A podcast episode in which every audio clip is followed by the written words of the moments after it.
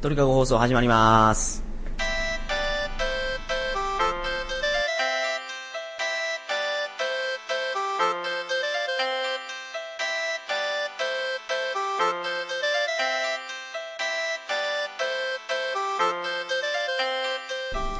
こんばんは、山本です。2006年4月21日金曜日、鳥かご放送第28回をお送りします。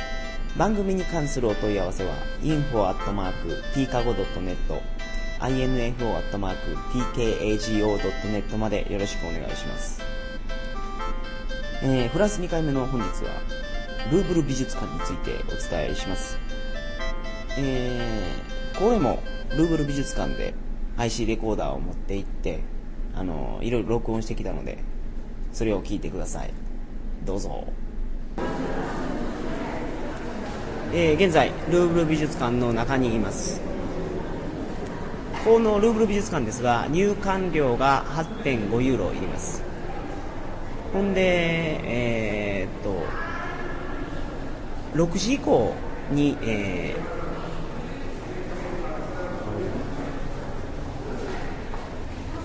あ、6時以降に、すみません。今なんかすごい綺麗な人が通ったんでちょっと見とれてしまいました。6時以降に、えーここのルーブル美術館に入ると6ユーロになります。で、18歳以下の方はずっとただやって言ってました。ほんで、金曜日に限り、6時以降の入館は26歳以下の人はただになります。金曜日だけです。金曜日の6時以降は26歳以下の人もただ学生証を見せるだけで入れるそうです、えーそれでは順番に見ていきたいと思いますえーっと美術館の中をこのラジオ放送で撮ることに何か意味があるのかよくわからないですけどえーと現在ミロのヴィーナスの前にいます。ミロのヴィーナスは何て言うんですかこれ。正式名称。アフロなんたら言うんですよねこれ。アフロ、アフロディテっていうらしいですね。で、えーっと、ミロのヴィーナスって両手がもげてるだけやと思ってたんですけど、近くで見るとですね、なんと左の乳首ももげてます。これは近くに寄らないとわからないことですね。それでは次行ってみます。えーっと、現在、どこですかこれは。古代ギリシャ美術にいますでこのフロアって石像ばっかりですね一つすごく興味深い発見をしました。この時代のあの石像の男性器って僕全部あの皮をかむってると思ってたんですね。あの包茎やと思ってたんです。ドリチンやと思ってたんですが。なんか「お前ズル向けやんけ」みたいなやつもありますね。これはちょっと驚きました。えーと、この美術館ですね、受付ホールにて地図がもらえます。この地図を確実にもらっておいてください。あの、日本語版もあります。で、あの、チケットを購入する窓口の後ろ側ぐらいでもらえると思います。で、この地図がないとですね、ここの美術館、ルーブル美術館、めちゃめちゃ大きいので迷子になってしまうと思います。この地図を見ながら、現在はフランス彫刻におるよとか、スペイン彫刻におるよとか確認しながら、えー進んでいきましょう。あっとモナ・リザの間に到着しました。ここだけすごいですね人が。めちゃめちゃ人がいますね。ちょっと近くで見てみましょう。うわすごいねこれ。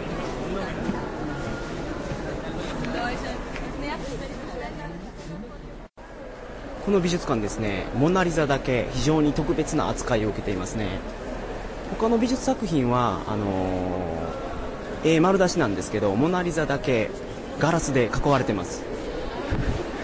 で、あのめっちゃおもろいんですけど、あのモナ・リザの前でですね、カメラを構えると職員が走ってきます。ここの美術館って本当は写真を撮ったらダメなんです。どこの絵も、どこの彫刻も写真を撮ったらダメなんですけど、他のところは結構なあなあでですね職員も何も言わないんですけどモナ・リザだけすごいプロテクトをしてますね。で職員がモナ・リザの横に立ててるんですけどこれがもう殺し屋みたいな目で客を睨んでいます。あの今あの若いお姉ちゃんなんですけどこれがもう人を刺し殺しそうな勢いでですね睨んでいますね。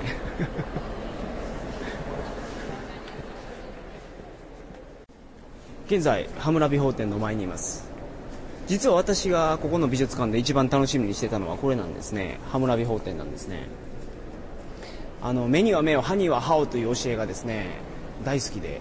大好きでっていうのはあの仮面ライダーアマゾンが大好きなんで その教えが大好きなんですけど。ただ羽村美法店の教えって多分目には目を歯には歯をだけじゃないと思います。っていうのはこの何て言うんですかあの羽村美法店の石なんですけど裏にも表にもびっしりと象形文字みたいなやつでなんか言葉が彫り込まれてます。だからあれなんでしょうね。もっと長いんでしょうねほんまは。モナ・リザ以外にも一つだけすごく厳重にあの保管されてるやつがありました。それはですねルイ15世の冠っていうやつですね。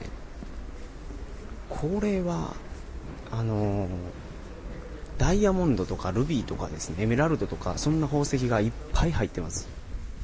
これ結構するんでしょうね。質屋に持っていくと。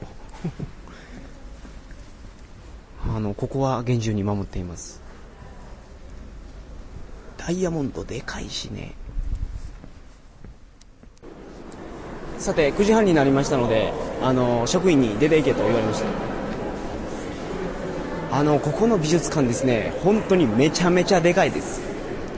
さらっと全部の作品を見るっていうのも多分1日かかるんじゃないでしょうか。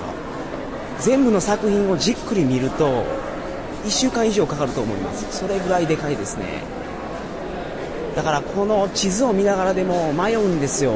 迷路みたいになってます。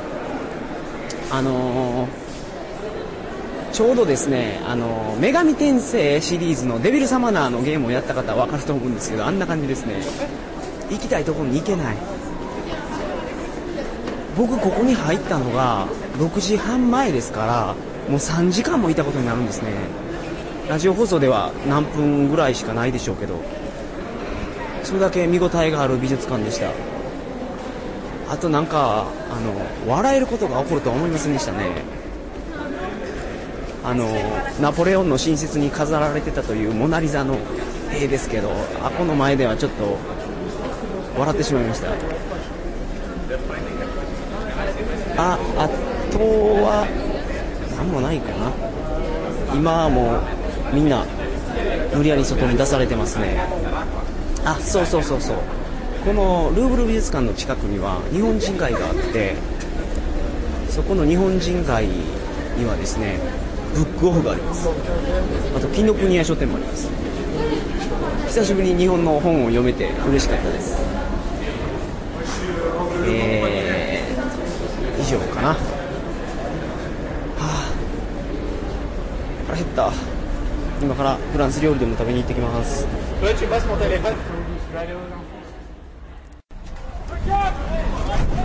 今あのールーブル美術館を出てきたところなんですけどレストラン探してたらですねルーブル美術館の前の建物にですね機動隊が集まってきてですねすごいことになってます。パトカーみたいなやつも何台もあるんじゃないでしょうか。これちょっと追いかけてみますわ。すごい物々しい雰囲気になってますこの周りが。なんか事件があったんでしょうか？